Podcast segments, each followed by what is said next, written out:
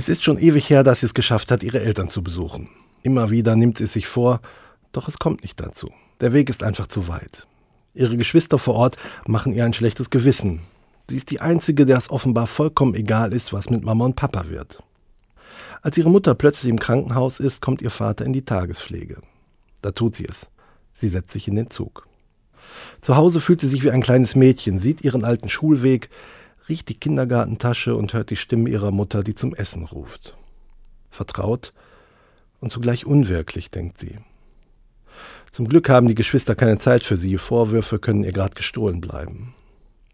Der Empfangsraum der Tagesklinik ist angenehm hell. In einer Sofaecke sitzen mehrere Senioren, einige auf ihren Rollatoren. Papa? fragt sie zögerlich, aber sein Blick bewegt sich nicht. Das kann nicht sein, das darf nicht wahr sein. Noch vor zwei Wochen haben wir ganz normal telefoniert. Ich bin's. Claudia, sagt sie. Und sie hat den Eindruck, dass er sie erkennt.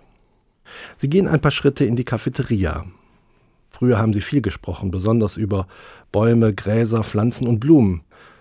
Sein Beruf ist auch ihr Beruf geworden. Und oft war er da mit seinem Rat. Aber jetzt? Sie weiß nicht weiter. Und den Apfelkuchen, den bringt sie auch nicht runter. Als sie aufsteht, fällt ihr Blick auf ein Kreuz an der Wand. Darunter steht: Gott, deine Güte ist besser als Leben. Lass uns gehen, sagt er nach Hause.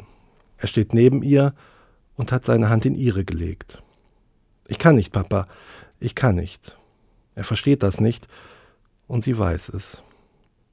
Auf dem Weg zu ihrer Mutter ins Krankenhaus denkt sie, ich bin eine erwachsene Frau, ich werde mir von niemandem einreden lassen, ich hätte nichts gegeben, sondern nur genommen. Klar, meine Eltern haben mir das Leben geschenkt, dafür bin ich dankbar und auch für all das, was sie für mich getan haben. Aber ich bin auch für sie da gewesen, habe sie unterstützt.